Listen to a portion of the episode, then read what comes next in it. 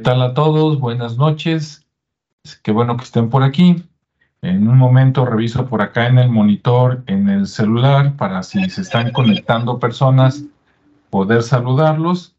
Mientras, pues, este, gracias a todos los que nos, nos siguen. Sí, ya está la señal. Perfecto. Entonces, bueno, pues hoy, como les dijimos, este, vamos a hablar sobre la bandera de México, ¿no? Y un poquito sus orígenes y su significado. Y bueno, hoy por cuestiones de, fuerza mayor, este, tal vez no, no llegue por aquí Ricardo, pero aquí está Rodrigo. ¿Qué tal, Rodrigo? ¿Cómo estás? Hola, muy buenas noches, aunque nos podrían estar viendo en la tarde, en la mañana, a mediodía, pero bueno, o los que están aquí en vivo, muy buenas noches, eh, si viven de este lado del país. Así es. Y bueno, pues adelante. Pues entonces vamos a hablar de la, de la historia. Y este, tengo yo un, muy poquito, porque como comentaba Rodrigo, podríamos, este, en la versión editada de este video, normalmente que es cuando eh, apoyamos más con imágenes, ¿verdad? Cuando estamos en vivo, como ahorita, pues es más una, una charla. Este, ya cuando está editado, hay oportunidad ¿no? De arreglar algunos detallitos de, volumen o incorporar alguna imagen de algún tema para que ustedes nos entiendan mejor o para que nos demos a entender con ustedes. Entonces, este, yo me encontré que si uno se pone a detalle, resulta que salen un montón de versiones de la bandera, ¿no? Entonces, me voy a ir un poco a unos antecedentes Después le voy a pasar mejor la, la, voz aquí a Rodrigo para ver qué nos tiene. Y luego al final, pues ya este, rematamos por ahí con algunos descubrimientos, ¿no? Entonces, déjenme compartir aquí pantalla en Teams para mostrarles algo que tengo por aquí en PowerPoint. Los que nos están viendo en YouTube, pues ellos no van a tener ningún, ningún problema. Ok. Vamos a esperar a que agarre por aquí. Sí, se pone un poquito lenta la máquina, a pesar de que estamos con cable y todo. Pero bueno, ahí va. Mientras les comento, bueno, me quise ir más atrás. Eh, no tanto, esto es para el final. Por acá. Ahí está. Bien. Bueno, eh, me pareció a mí interesante eh, por ejemplo, hay una bandera, o sea, vámonos a España, ¿sí? Muy atrás, antes de México. Este, y ellos tenían una bandera, bueno, también España ha tenido su historia, ¿no? Pero me encontré esta que me llamó la atención, que es como una cruz roja, ¿no? Y decía que era la cruz de Borgoña o la cruz católica y que se usó de 1506 a 1701 aproximadamente. Y me llama la atención porque no pude encontrarlo en este momento, pero hay una bandera similar a esta, con un escudo de, si no me equivoco, de dos águilas negras bicéfalas, que es de, Alemania, porque Alemania y España pues comparten un, un, pasado común, ¿no? Recordemos que por ahí creo que Carlos V, no me acuerdo cuál, este, gobernaba los dos, los dos lados y, este, y pues me llama la atención que en algún momento esto se parecía. No sé qué significa, la verdad. Ahorita si Rodrigo sabe algo, pues que nos ilumine. Si no, después en la versión editada le voy a poner por ahí abajo que encuentro. Yo veo pues nada más así una, una cruz, aunque esos picos me parecen como si fueran espinas y como dice que es la bandera católica, digo, pues ¿qué será el rojo de la sangre eh, de Jesús y las espinas, así como pues lo que le pusieron del rey de los judíos, quién sabe, puede que sí, puede que no. Después de esa, resulta que la bandera, aunque no era bandera, pero era el estandarte de la Nueva España, pues prácticamente es el mismo símbolo, nada más que en las puntas le pusieron, digamos, el, escudo de, de, España, ¿no? Ahí, o de Castilla, si no me equivoco, este, entonces, pues nada más fue agárrate el original y ponle esto en las cuatro puntas y vámonos rápido, ¿no? Algo que me pareció muy interesante y no sé si sea casualidad, uno nunca sabe, ¿verdad? Pero resulta, ah, por cierto, ahí está el escudo de España, o por lo menos el antiguo escudo de España, que puede ser interesante para alguien, ¿no? De qué significa este, cada cosita. Yo sabía en algún momento, este, claro, como yo no vivo en España, no me sé la historia, pero este, que en algún momento los reinos más grandes eran Castilla y creo que León, ¿no? Y por ahí creo que se casaron, un rey con una reina. Y bueno, pues ahí está, ¿no? Precisamente el castillo de Castilla y por acá un supuestamente león, y digo supuestamente porque parece entre león, dragón, y no tengo ninguna idea de por qué está morado, ¿verdad? Si ese escudo lo hubieran inventado en estos tiempos, pues las feministas y todos los de género estarían encantados, pero en aquel tiempo no sé qué, qué significaba, y pues es del reino de León, ¿no? Y por ahí hay escudos de otros lados, ¿no? Que la casa de Borbón, que la casa de Aragón, que la casa de Navarra, y que la casa de Granada, ¿no? Bueno, recordando el anterior, que es el de la cruz este, roja, por decirlo así, este, por acá, de este lado del planeta, hay un escudo por ahí en un códice, ¿verdad?, de Tenochtitlan, que, que es este, y me llama la atención, como dicen por ahí, este, si estuviéramos en los años 70, diríamos santas coincidencias Batman, ¿no? Este, aquí hay unas, una cruz también, nada más que acá es verde, y por ahí está el águila, digámoslo entre comillas, porque ya luego este, veremos algo, este, trepada en el nopal, ¿verdad? Aquí no hay águila, y de hecho el nopal, así como está por aquí con tunas, este, sin el águila, eh, por ahí leí que era la representación de Tenochtitlan. O sea, el, como, como un islote con el nopal, el nopal con tunas, creo que eso era Tenochtitlan, y las demás ciudades, Texcoco y otras, también tenían su símbolo, ¿no? Para representar las ciudades. Entonces, estos son como los antecedentes de las banderas, ¿no? Y bueno, hasta ahí me, me quedo para pasarle la, la palabra aquí a Rodrigo. Rodrigo, hasta ahí, no sé si tengas algún comentario de esto que presenté o ya nos vamos contigo ahora sí que al siglo XIX-XX? Ok, bueno, no, sí me fui atrás en lo de las banderas, pero no me fui atrás de, España, me fui, me vine acá a México, pero antes de eso dije, bueno, ¿y por qué, por qué la necesidad de una bandera? Resulta que cada clan, cada aldea, cada reino tenía la necesidad de identificarse en el campo de batalla. Y entonces se empezaron a utilizar eh, diferentes elementos visuales y auditivos para ordenar eh, la, marcha de los soldados. Imagínate en el mero fragor de la batalla que te gritan retrocedan, pues nadie te va a oír, literalmente como no existía la tecnología que tenemos ahora. Entonces, básicamente se hacía con cuernos, o sea, cornos, básicamente la, situación era auditiva, o, el uso de banderas. Entonces, de repente había posiciones estratégicas donde había personas con estandartes, con banderas, que según la posición de la bandera, este, era la que marcaba hacia dónde o qué se tenía que hacer. Ahora, piensa en ejércitos enormes que a lo mejor estaban repartidos en diferentes salas y cada una de las salas tenía sus propias banderas. Entonces, ¿qué es lo que hacían? Bueno, dividían el campo de batalla entre los señores que dirigían cada uno de sus ejércitos o cada una de esas legiones, y ahí tienes, bueno, básicamente el uso de la bandera como un medio de representar a tu falange, a tu legión, a tu grupo de soldados o a tu ejército por completo, ¿no? Entonces, bueno, de ahí más o menos viene el uso de las banderas. Y luego, eh, de repente, eh, esto se institucionaliza y al institucionalizarse se empiezan a utilizar simbología común.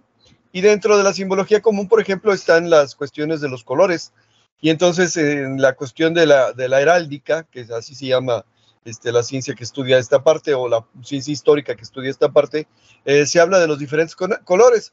Y entre los colores que están en la bandera mexicana, pues las versiones, este, ¿cómo se dice?, estándar de la heráldica que se establece, eh, no le llama verde al verde, le llama sinople. Y dentro de la cuestión del sinople, normalmente tenía que ver con la honra, la cortesía, la abundancia, el servicio y el respeto. Y además que era eh, las eh, facciones o los grupos que utilizaban el color sinople o verde en su bandera, normalmente eran eh, grupos que se dedicaban a ayudar a la gente en el campo de batalla o en los caminos. Entonces tú veías a alguien allá en un grupo de soldados, eh, tenían color verde, dices, bueno, es probable que me ayuden. No tenían color verde, pues este, mejor me la pienso un poquito, ¿no? Y luego está la situación del blanco, que también está en la bandera mexicana, y que normalmente se le asocia la luz, la bondad, la inocencia, la pureza y la virginidad. Y bueno, muchas veces tenía que ver con el color de la perfección. Pero en ese sentido, pues podríamos pensar, bueno, pues sí, pero el blanco es lo más sencillo de obtener en una tela. Bueno, no, no es tan sencillo. La blancura de la tela de repente costaba trabajo, así que también era un color relativamente raro, aunque muy utilizado en las banderas, porque obviamente le daban la importancia a la representación de la casa o del grupo o del ejército correspondiente. Y luego el color rojo, al que también le dicen, o de otra manera le llaman gules, es eh, normalmente eh, la representación del fuego y la sangre. Por lo tanto, se le relaciona con el peligro, la guerra, la energía, la fortaleza, la determinación, la pasión, el deseo y el amor. efectivamente, el escudo que tú mostraste, el, ¿cómo se llama? El de, la, de, Tenochtitlan, el escudo que representaba la ciudad, era la eh, representación ideográfica eh, la forma de escritura de, las culturas nahuas en ese momento.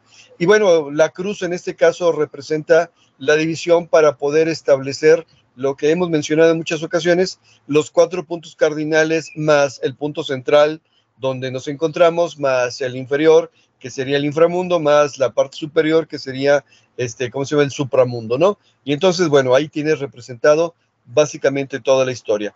Quisiera dejar también la, este, la, leyenda del escudo para el final, si no hubiera ningún inconveniente. Pero entonces, eh, digamos que el momento en que nace nuestro país vendría a ser propiamente dicho, eh, el país actual, perdón, este, el momento en que se provoca la independencia de la colonización de la Nueva España. Entonces yo voy a la primera bandera después de la que tú pusiste, si me lo permites también, eh, voy a compartir. Adelante. Eh, déjame ver dónde está. Eh, como dices tú, se pone lento esto. Sí. Acá. Y bueno, si nos vamos un poquito a la historia de, que nos han enseñado, este, hablamos de que el cura Hidalgo de repente, junto con otras personas, de repente ya no estaban de acuerdo con la sujeción que tenían sobre los criollos principalmente, o sea, sobre la gente de eh, hijos de españoles, pero que habían nacido en, el territorio colonial. Por lo tanto, no le daban los mismos privilegios y beneficios. Eh, eso muy propicio ahora que se acerca el mes de septiembre y que es el mes de la patria y todo lo demás. Bueno, resulta que eh, pues muchos de esos, este, ¿cómo se dice? seductores o anarquistas que hablaban de independizarse de, la, este, de la madre patria, que hablaban de independizarse del poder que estaba a dos meses de distancia, este, er, eran eh, o estaban relacionados con el clero. si recordamos la situación ahí de la, de la cuestión de la división de las castas y de la división de la, del grupo social, pues tendríamos que hablar que en primera instancia estaban los gachupines, que eran los españoles nacidos en España y que, bueno, este, se identificaban ellos como, como nativos de España y por lo tanto tenían todos los privilegios. Y luego estaban precisamente los criollos, y los criollos eran hijos de españoles y, y sí tenían muchos privilegios, diríamos, eran, eran hijos de, de, de, ¿cómo se llama?, de familia, pero pues por haber nacido acá de repente no los dejaban ocupar puestos de importancia, puestos de confianza, diríamos ahora. Entre los puestos que sí se les permitía este, participar, pues estaban los puestos relacionados con la iglesia. O sea, la iglesia sí les daba cabida y se les daba aceptación, incluso a personas que ya pasaban al siguiente estrato social, que serían los mestizos. Y bueno, eh, ¿cómo se llama? Miguel Hidalgo de repente eh, se convierte en cura y de repente empieza a conspirar y dice, bueno, pues ya es tiempo de levantarnos. Eh, recordarán aquella situación de que habían descubierto ya la conspiración, de que José Ortiz de Domínguez la encerraron para que no avisara y se puso a bailar por ahí para que fuera, este, ¿cómo se llama?, notorio que, que ya los habían descubierto. Y bueno, Hidalgo se decide empezar esta contienda. Su idea original, como sabemos, no era crear un nuevo país, sino sencillamente separarse de España. y seguir teniendo los mismos privilegios, pero al fin y al cabo se da cuenta de que para poder manejar este, grupos de personas y a la mejor usanza de los ejércitos necesita un estandarte. Entonces toma una imagen que estaba en su iglesia este, y a partir de ahí eh, toma la fe del pueblo, pues, porque al final es lo que tenía el, pueblo, no tenía más que machetes y asadones y palos y piedras. Y ahora le vámonos con eso, así que la primera bandera mexicana vendría a ser básicamente una bandera donde habla de la Virgen de Guadalupe y como puedes apreciar en la parte de arriba a la izquierda, pues de escudos de las casas de, de Alcurnia, eh, ya sea de España o ya sea de la Nueva España. Entonces, bueno, ¿qué es lo que tenemos? Una guía a la cual seguir y qué guía más grande, más importante que seguir a la patrona del país. Bien, pasa el tiempo, sigue la contienda y nos encontramos con que de repente eh, algunos de los que siguen en la contienda siguen siendo criollos o siguen siendo mestizos de alta alcurnia y nos encontramos ahí con Agustín de Iturbide.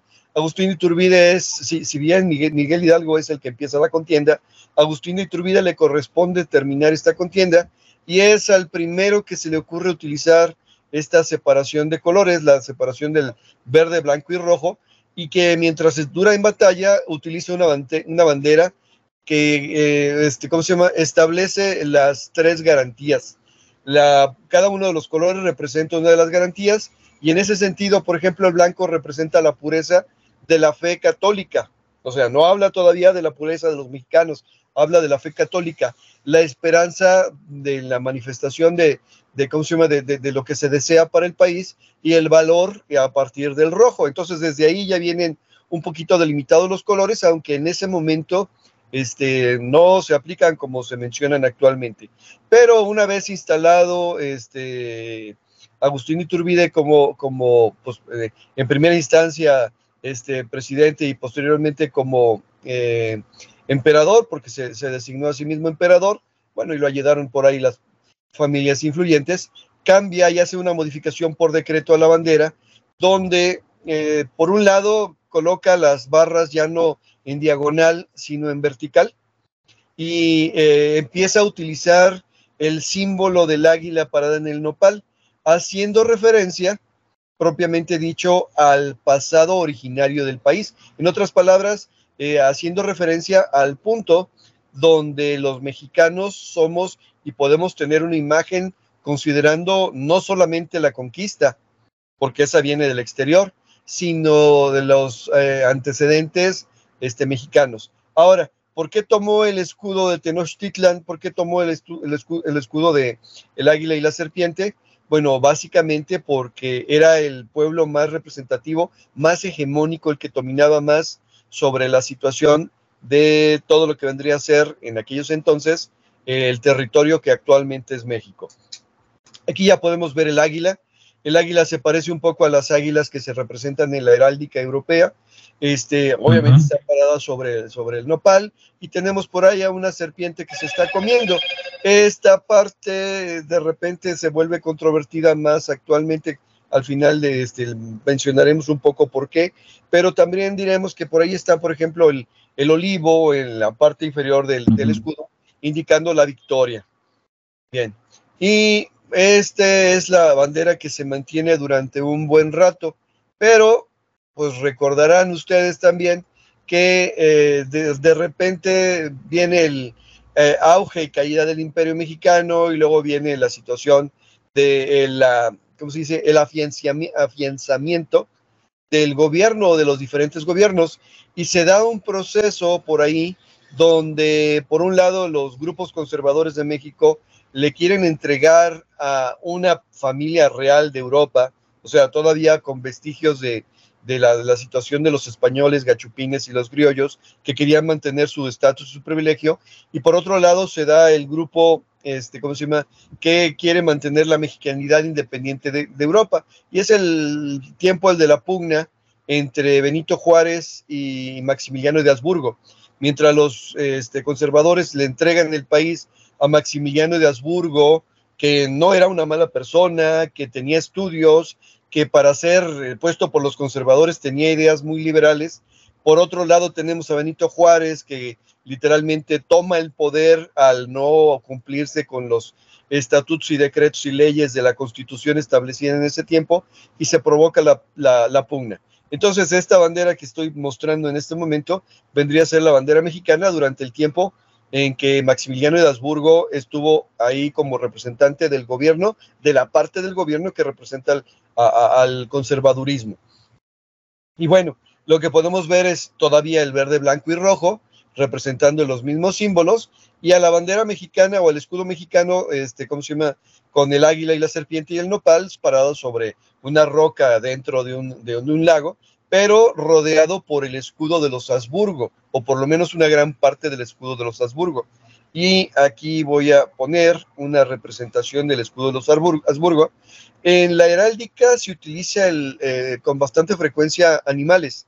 Algunos animales son reales, por ejemplo, el león que pusiste, y normalmente la representación del león era, eh, digámoslo así, difícil y estilizada. Por un lado no podían poner un león real, no era tan fácil dibujarlo, no era tan fácil representarlo, y por otro lado lo que querían hacer era poner un símbolo. Entonces el león que tuviste en la bandera o que mostraste en la bandera de, de las banderas de España se le llama león rampante. Es un león parado sobre sus dos patas traseras así como aquí en Guadalajara tenemos el escudo de Guadalajara, este, de, eh, la Guadalajara colonial, donde literalmente este, unos osos por ahí están parados sobre un pino, y están osos rampantes. Bueno, en, España tenían el león.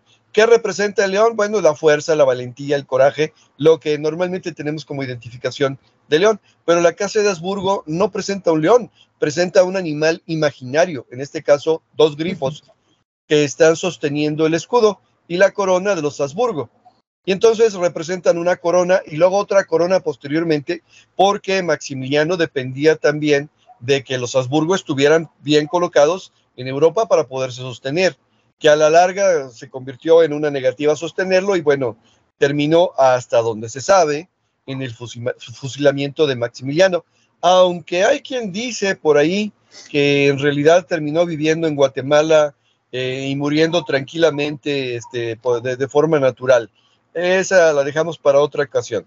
Ok, y bueno, nos encontramos por ahí entonces que la bandera mexicana ya mantiene el verde, blanco y rojo y las barras, este, ¿cómo se llama?, verticales, pero, este, ¿cómo se llama?, pues ahora acomodadas de acuerdo a la situación de los Habsburgo.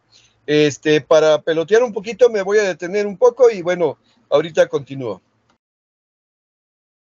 Muy bien, no, pues muy, muy interesante.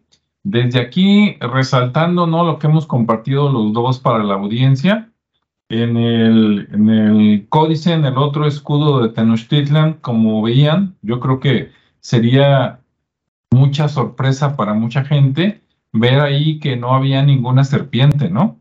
Estaban los cuatro caminos, que también podrían haber sido, digo, no sé si lo son, los cuatro barrios, ¿no? Ya ves que por allá estaba Texcoco, Tenochtitlan, Tlacopan y no me acuerdo cuál era el otro. Este, coincidencia, quién sabe. Ahora con los que presentas, con lo de Iturbide, ahí sí dio el cambiazo, ¿no? Porque quitó, digamos, los animales, eran nada más como las franjas y una estrella en cada franja. Hay muchas banderas en todo el mundo que llevan estrellas. ¿no? Entonces, digamos que era la, época, ya ves, la bandera argentina, la de Uruguay, Estados Unidos, cada que anexa un nuevo estado, pues le ponen una estrellita, por allá, este, por, por el otro, en otros continentes, si no tienen estrellas, tienen el sol o tienen la luna, ¿no? Entonces era algo muy común. Pero después, como dices tú, en ese vaivén, ¿no? En esa lucha de que unos quieren independizar y no tener nada que ver y, recuperar las raíces, porque si dices esto está mal, este, tienes que, dices, pues entonces, ¿qué pongo en su lugar? Y, lo normal es vete hacia atrás, ¿no? Siempre vete hacia atrás a la historia, rescata algo y ponlo. Y mientras que unos querían independizarse, otros querían pues, no independizarse. Entonces, esa, esa lucha fue dándole forma a la, a la bandera, ¿no? Ya después con la que dijiste que sí parecía, de hecho, el águila, no así con las alas estiradas, que se ve muy, muy de los Habsburgo, muy, inclusive de, Alemania, ¿no? de nazi, aunque claro, eran otros tiempos, este, pero le da, le da un, aire y, y, ya aparece la serpiente. Entonces, ¿de dónde salió, verdad? ¿A quién se le ocurrió? ¿Y qué significa? No sé si ahí tengas algo de información, Rodrigo. La, idea del águila que utilizó Iturbide y como dices tú, esa águila estilizada con las eh, alas extendidas, era un águila utilizada por el imperio francés. Si nos vamos más o menos a ese tiempo, estamos hablando del imperio de, de, Napoleón Bonaparte, que literalmente conquistó la mayor parte de Europa. Y entonces Agustín de Iturbide dice, me voy a proclamar emperador de este país, me voy a proclamar el mero mero, y voy a tomar como ejemplo eh, la heráldica, voy a tomar como ejemplo lo que el imperio más grande de Europa tiene, que en ese momento ya no era España y que obviamente era Francia, y dice, ah, pues cópiate, si no el águila igual, pues por lo menos en la misma posición, ¿no? Entonces desde ahí, este, ¿cómo se llama? Dice, aquí me quiero presentar como que soy Juan Camaney. Sí, exactamente. Que después también por acá los, los americanos en alguna parte de su historia agarraron una águila, ¿no? Este, no sé si la de acá, en teoría, en teoría el águila de acá de, este, o por lo menos eso nos enseñaban, ¿no? En la primaria y secundaria, eh, la de nosotros dice que era una águila real, ¿no? Y la de Estados Unidos no sé si es una águila calva o algo así. ¿Sí? Sí, así se llama. Bueno, así la conocemos, águila calva. Que no está calva, nada más tiene las, las plumas blancas, pues, pero bueno. Sí, digamos que no, no, no tiene este, las plumas tan alborotadas, por decirlo, como dices tú, efectivamente. Este, ahora, eh, el uso del águila en la heráldica también tiene mucho que ver con las, este, ¿cómo se llama? con el Imperio Romano.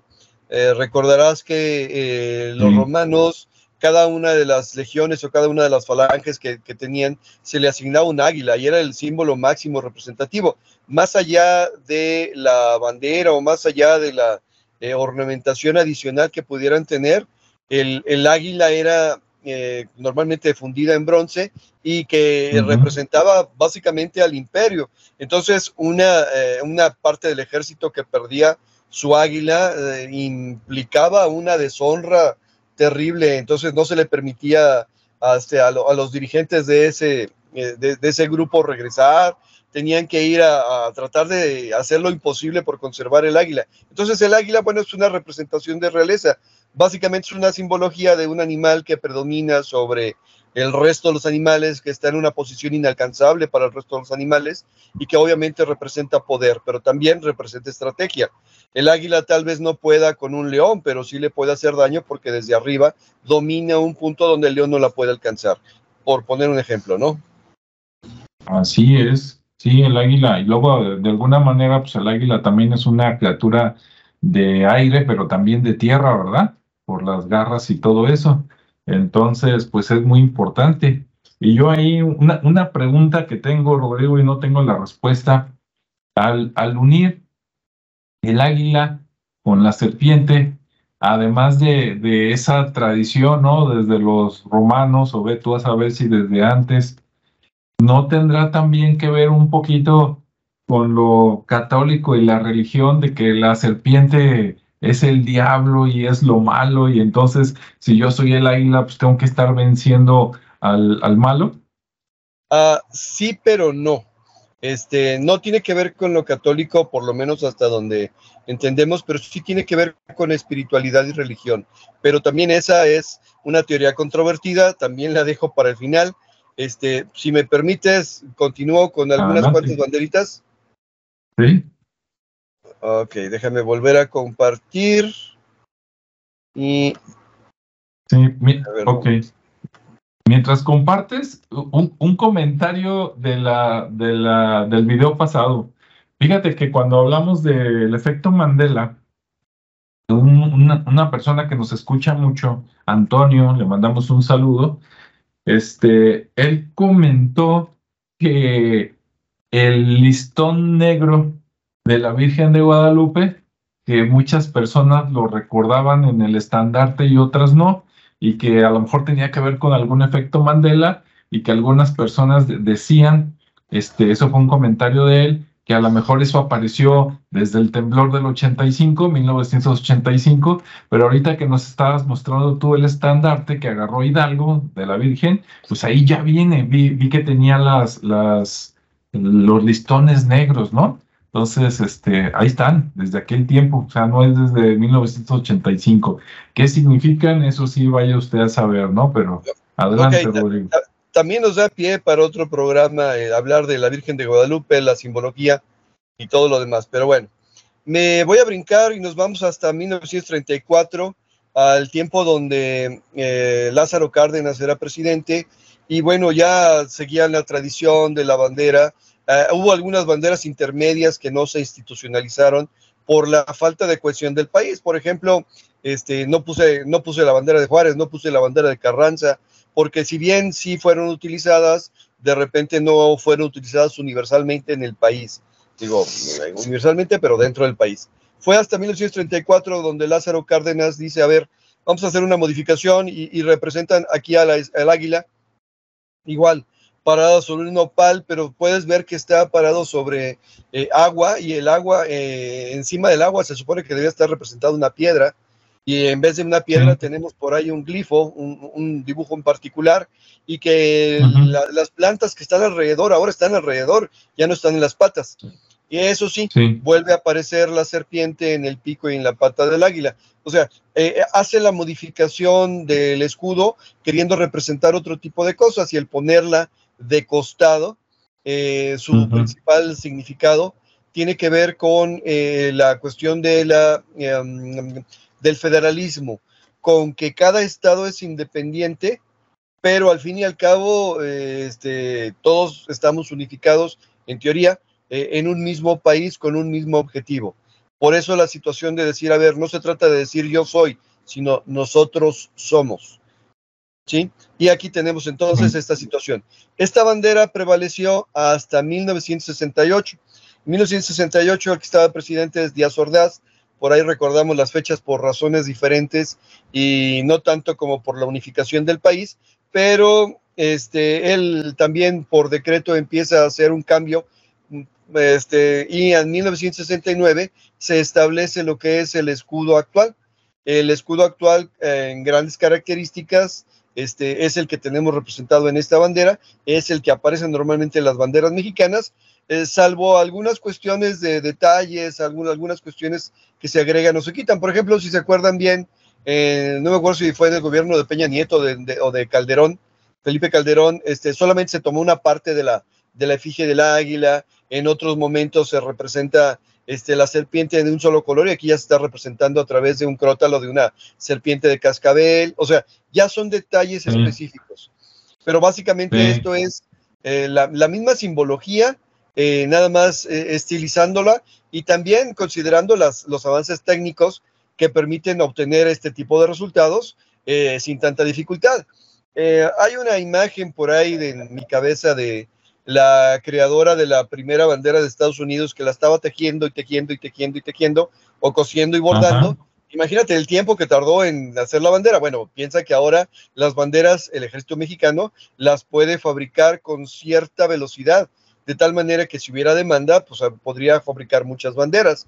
O ponte a pensar en todos los comerciantes que ahora en septiembre van a salir a vender sus banderitas, pues obviamente si esto fuera bordado y bordado y bordado, pues tendríamos tres o cuatro y serían carísimas. Aquí ya no, aquí ya tenemos la bandera tal como está, con los avances técnicos, y podemos representar incluso eh, la variación de los colores de acuerdo a la luz o la iluminación sobre las plumas, eh, los colores representados, eh, las variaciones de los colores, los degradados, los detalles de, las, de los rombos del crótalo de, de, la serpiente de cascabel, etcétera.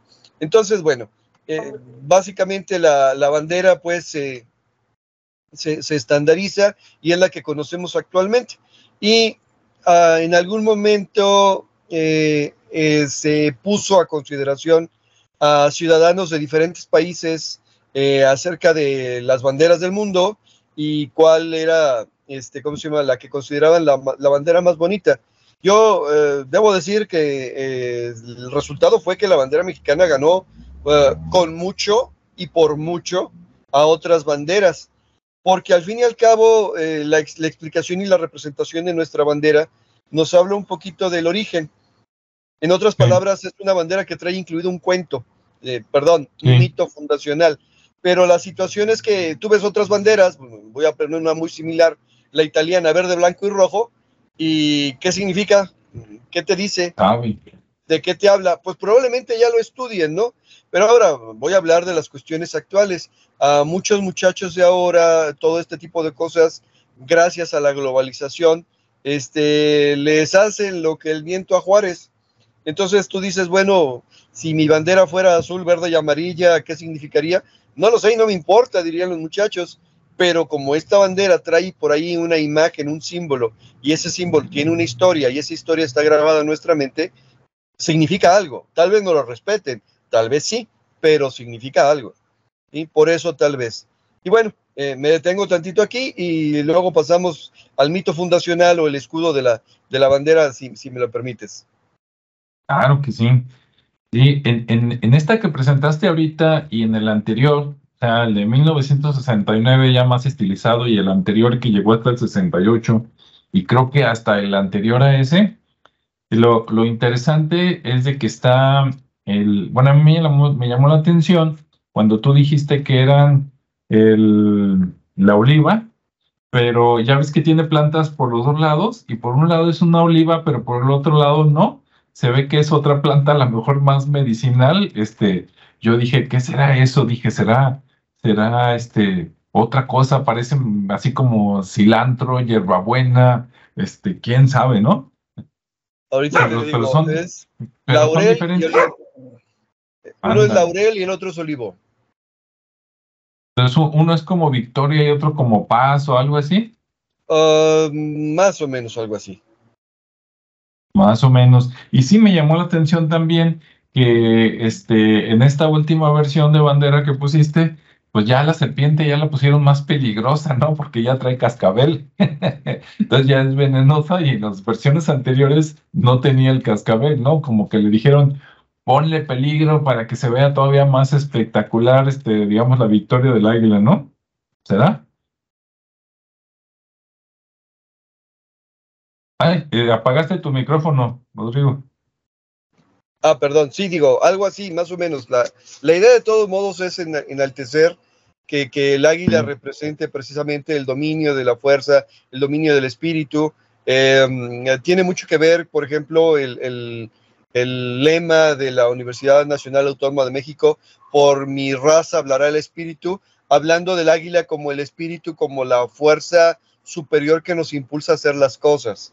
Este, digo, no soy de la UNAM, pero la, la situación es que por ahí va, va relacionada en ese camino. Sí, y, y, rescataron, ¿no? Otra vez apareció esa, esa piedra o ese pedazo de islote, este, donde encima está el nopal, y abajo aparece también otra vez el símbolo, eh, digamos, azteca de, del agua, ¿no? Que está medio raro, pero sí es el, el digamos, eh, rescataron un poquito más del original. Pues Adelante, Rodrigo, si quieres, síguele con las últimas imágenes y vamos este, aterrizando y llegando al final. Ok, eh, déjeme volver a compartir. Este. Acá y acá. Bueno, eh, básicamente la última imagen es precisamente eh, el escudo y el mito fundacional de, de, de México Tenochtitlan.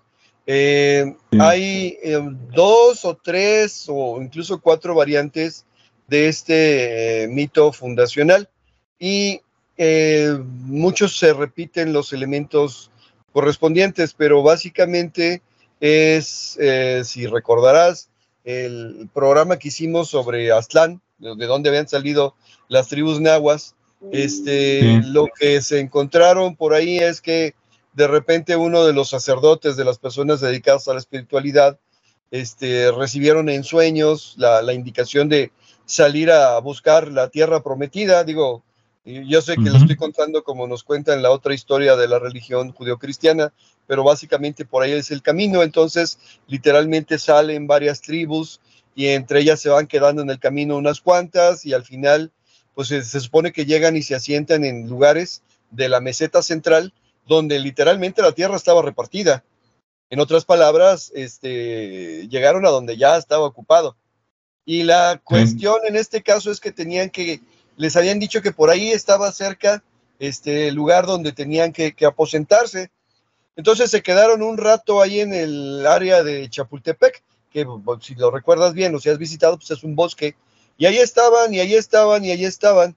Pero eh, de repente ahí los, los eh, que mandaban en esa zona eran los tecpanecas. Y entonces, eh, pues estaban los que estaban de acuerdo con estar esperando la señal para ver dónde se iban a quedar. Y están los que de alguna manera, este, pues, eh, no estaban ya tan a gusto de estar camine camine camine en una situación que, no les gustaba. Entonces, eh, eh, uno de los de la tribu Nahua, aztecas todavía, porque todavía no llegaban a, no fundaban el México, Tenochtitlan, este, se, llamaba Copil, intenta avisarle al rey Tecpaneca para decir, a ver, déjate te, voy a soplar que, los estos están esperando un lugar donde colocarse y se van a colocar en tu tierra.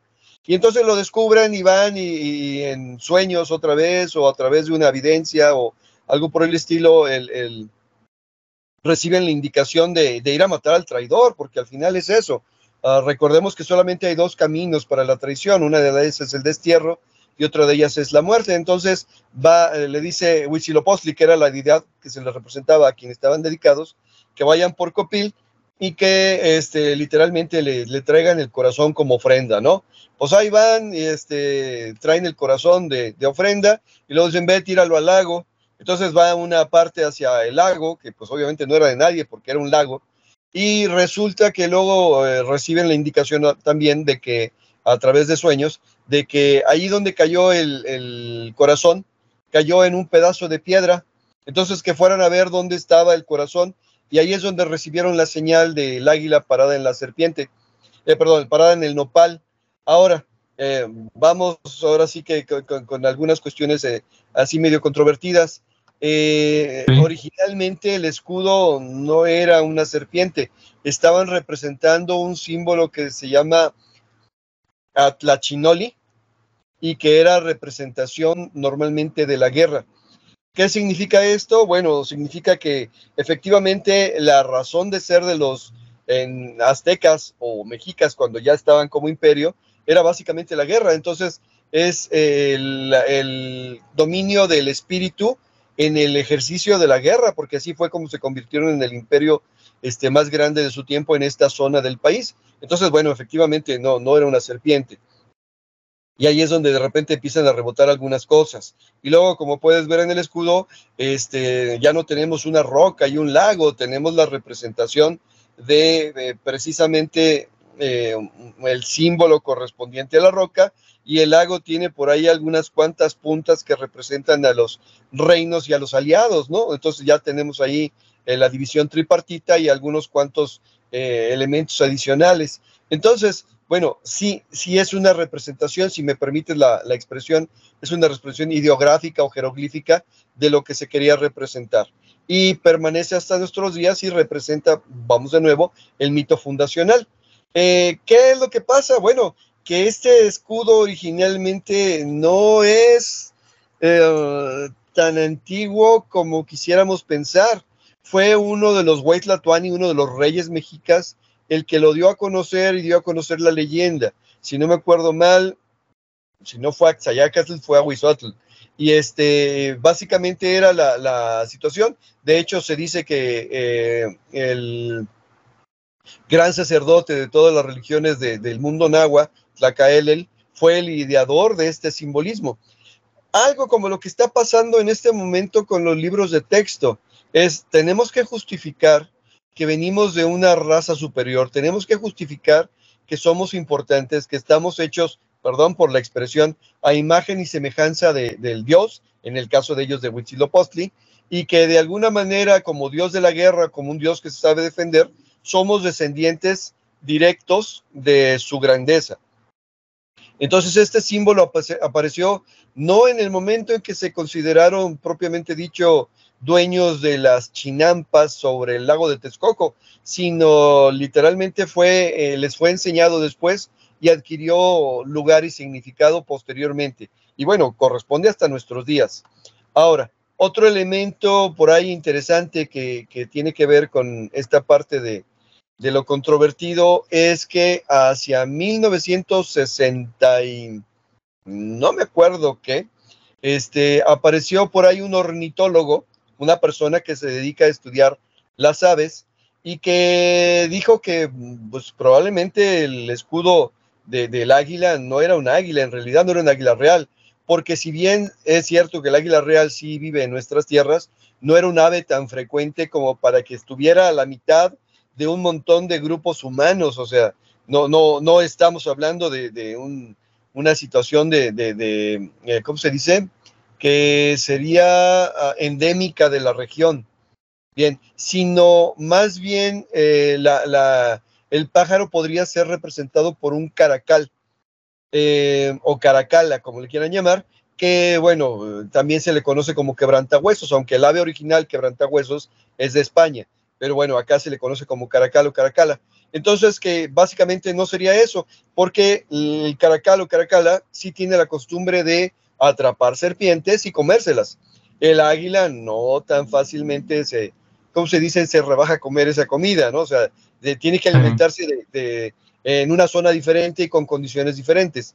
Entonces, bueno, e, esa es otra parte que de repente, obviamente a esta persona que se le ocurrió, a ver si me deja, a Rafael Martín del Campo, este, pues lo, lo desecharon. ¿Por qué? Pues porque obviamente es una ave más majestuosa el águila que el caracal, eh, más grande, más imponente, más, más, estética y todo lo que sea. Pero luego, posteriormente, se, se encontró por ahí un labrado en piedra y en ese labrado en piedra del tiempo de los este, mexicas, este, sí tenía, aunque se encontró en 1506, bueno, era, era anterior a eso, este, sí tenía más la forma de un caracal que de un águila real, ¿no? Entonces, bueno, eh, ahí tenemos otra vez la controversia, pero bueno, como símbolo de representación de, del espíritu, de la grandeza, de, la, estrategia, del dominio, pues servía más que bien.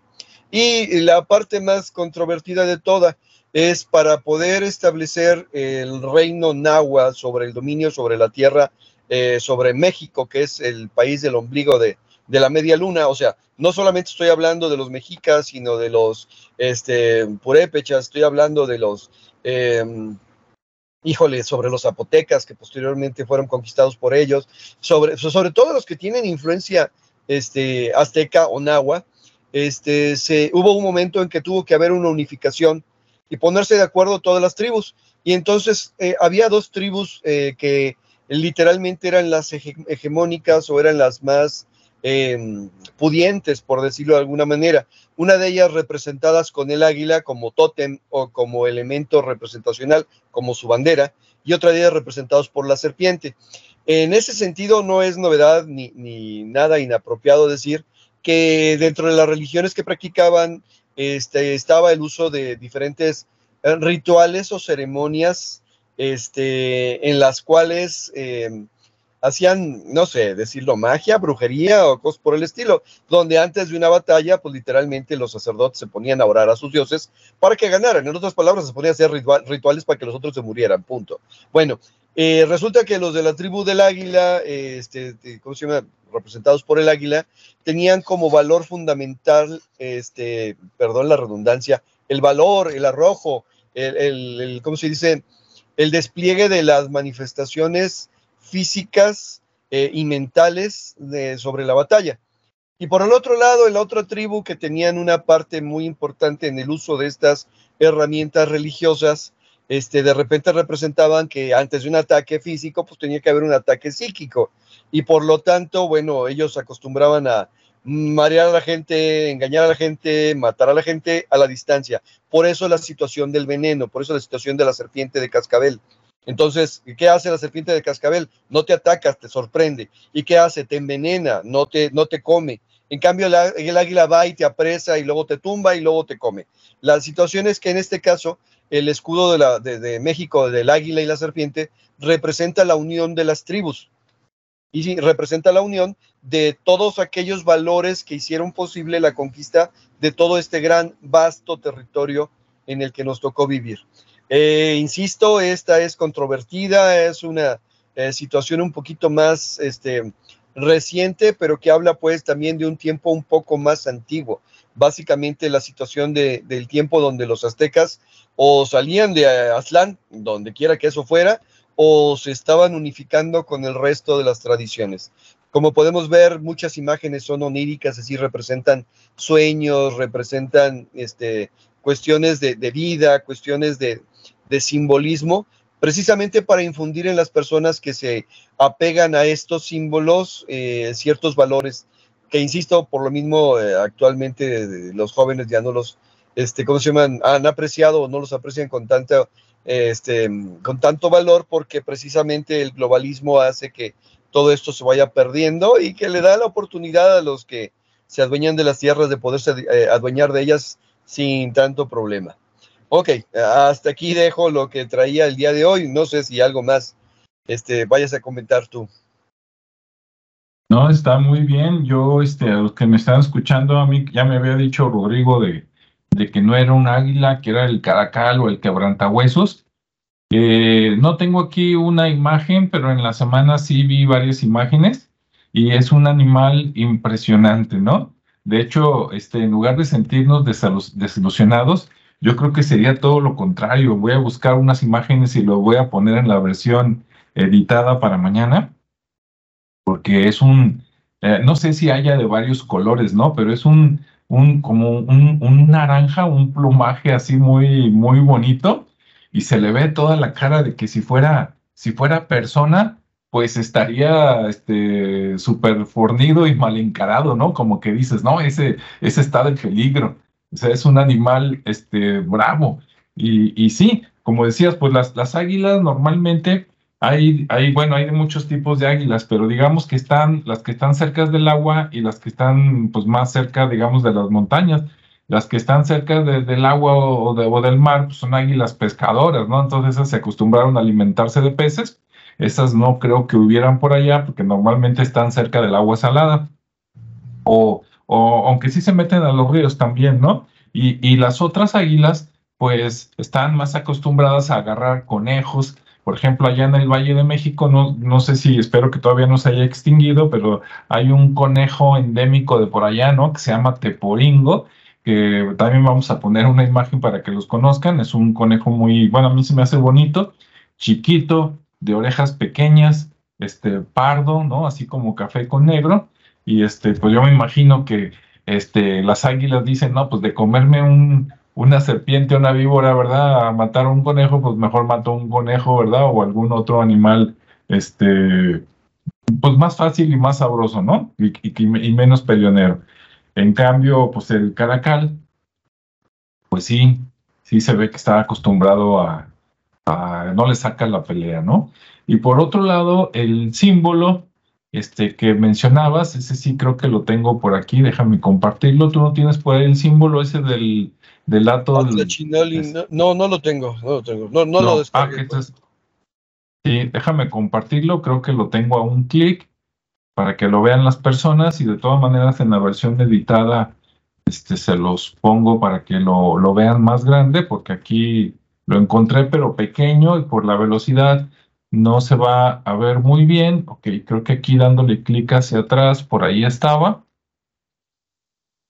Ah, miren, bueno, este es el símbolo que decía Rodrigo, el atol, atol ¿qué? ¿Cómo se llama? bueno, por ahí bien. algo así, sí, atol tlachinoli o algo así. Y miren, eh, ahí, así se dibujaba.